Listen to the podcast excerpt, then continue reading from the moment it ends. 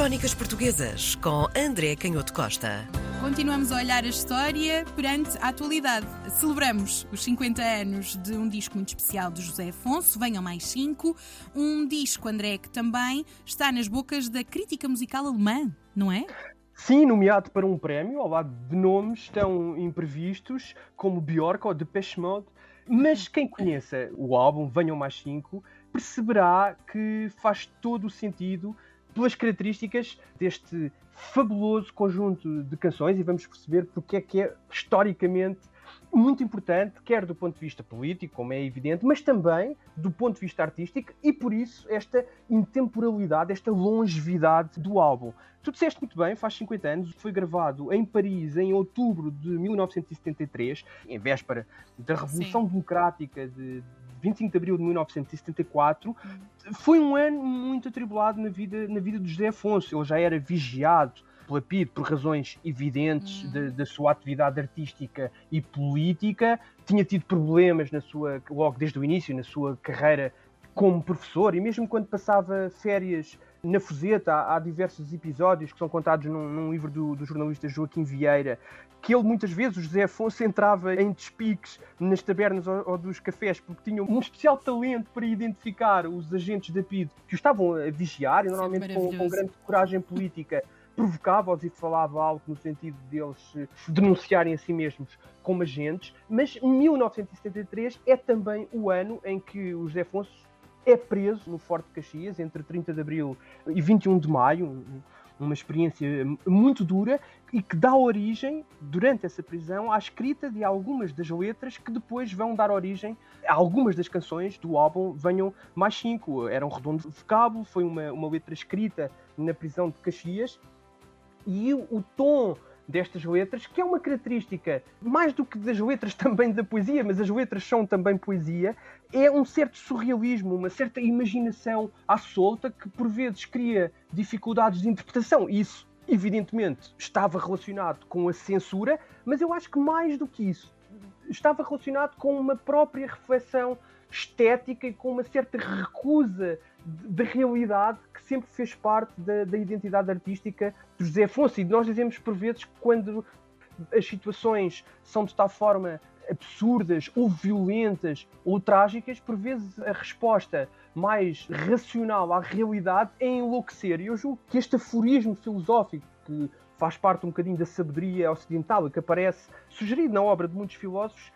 diz muito sobre aquilo que era a, a, intenção artística e a forma como José Afonso misturava diferentes tradições, criando assim um, um caldeirão de ideias, a fervilhar de, de, imaginação, onde depois os símbolos, os emblemas, as, os sinais destas diferentes culturas misturadas, a cultura mais erudita, a cultura mais popular, adquiriam uma nova força pela sua mistura. É também muito interessante pensar nisso, até numa época em que discute muito esta questão de quer das formas mais indicadas de intervenção, quer eh, sobre o papel da arte e que nível de intervenção política é que a arte deve eh, admitir é, obviamente que não vou ser eu de certeza a fazer aquele discurso de que a arte não tem ou não deve ter mensagem política. Claro que a arte tem sempre mensagem política e, portanto, mais vale que essa mensagem política seja consistente e seja consciente, seja pensada. Mas a verdade é que eu acho que há aqui outra questão interessante que aí sim podemos marcar, não tanto uma diferença em relação ao nosso tempo, mas um alerta, uma chamada de atenção numa época em que às vezes há uma grande vertigem por nos distanciarmos do passado, por querermos que tudo seja disruptivo, que tudo seja novo, que tudo seja apontado ao futuro. E neste álbum, gravado em Paris em outubro de 1973, bem como em toda a sua obra, mas também neste álbum, é muito curioso como vem muito à superfície esta ideia profunda do José Afonso, que era um grande fascínio pela construção utópica de um sistema político mais justo, mais democrático, mais igualitário, mas isso estava muito fundamentado num grande conhecimento da tradição e dos clássicos. Não é por acaso que nós vemos aflorar na obra de José Afonso, toda a sua obra, mas também neste álbum, um grande conhecimento de poetas como Camões, um grande conhecimento de, de escritores extremamente refinados e até aristocráticos, como é o caso do, do Marcel Proust, e também a relação, a ligação, as expressões uh, musicais muito tradicionais. Mas este álbum é marcante e continua a ser muito ouvido, a ser reeditado e, por visto, a ser apreciado pela crítica internacional. Eu julgo que este é um dos aspectos que falta esta consagração internacional, que é uma consagração que me parece inadiável. Ela só não será maior porque aqui a barreira da língua representará sempre uma certa dificuldade, porque ao contrário dos escritores, nós nas canções não podemos traduzir a voz do cantor e, portanto, torna-se difícil que a parte cantada da obra não atrapalhe esta universalização. Mas eu julgo que a universalização seria completamente inevitável se eu de facto tivesse cantado, ou se houvesse uma língua universal em que eu tivesse cantado. Porque do ponto de vista musical é de facto uma obra de uma riqueza impressionante e nós vemos isso na confluência de estilos. O Ruben Carvalho, um grande estudioso destas coisas e da tradição popular da canção e também da obra do, do José Afonso, falava nisto, não é? Da riqueza enorme que está presente neste álbum Venham Mais 5, das diferentes influências. O sketch do jazz, aquele recurso de, de cantar sem palavras, através de onomatopeias, através de sílabas, através de, de, sons, mas também a tradução erudita, às vezes quase da música antiga, não é? Da música barroca. Isso é muito claro, por exemplo, numa canção como Que Amor Não Me Engana.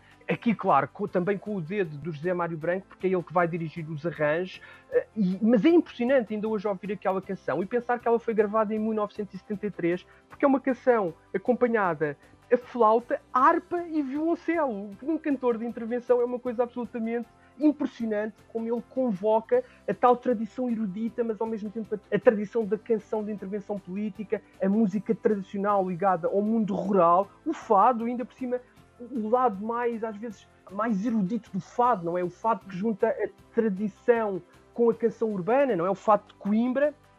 E depois, claro, essa tradição muito antiga da canção política, quer uh, vindo das grandes canções que vinham praticamente das próprias marchas da Revolução Francesa, mas também a canção italiana, e toda a gente hoje em dia conhece o Bella Ciao, canto de, de resistência na Segunda Guerra Mundial, e portanto todas estas influências estão conjugadas de uma forma absolutamente brilhante. E quando nós vemos o, o conjunto de instrumentos que são utilizados, tambores, adufo, as vozes e os coros que lembram muito a tradição da Beira Baixa,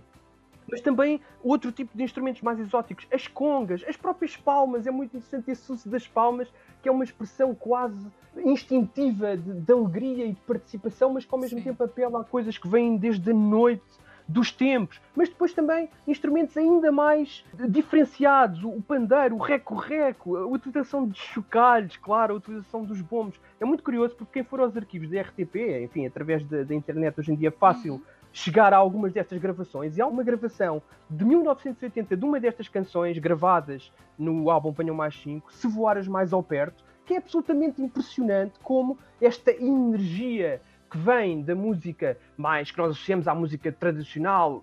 do mundo rural português, porque tem as pandeiretas, os adufos, as palmas, os coros e os cantos muito associados ao trabalho, mas depois aquilo é, é, reconfigurado, é reimaginado com uma energia tal e até com o contributo de, na altura, de jovens músicos que vinham do rock, como o Júlio Pereira, e depois vai fazer um percurso completamente diferente. E, portanto, ainda hoje é impressionante escutar este álbum, que é de uma qualidade artística de facto rara do ponto de vista da imaginação e da sofisticação dos arranjos, mas essa sofisticação não impede que tenha uma força ao mesmo tempo política e de reflexão sobre o mundo e sobre a realidade fortíssimo, sem ser manicaísta e sem ser redutor sobre a complexidade do mundo, mas não deixa de dizer coisas muito simples, como essa canção que eu já citei aqui, Se Voaras Mais ao Perto, onde se diz a certa altura que o mundo é bola de fogo, mas nem todos ficam a arder. Ouçam sempre este álbum hum. Venham Mais 5 de José Afonso.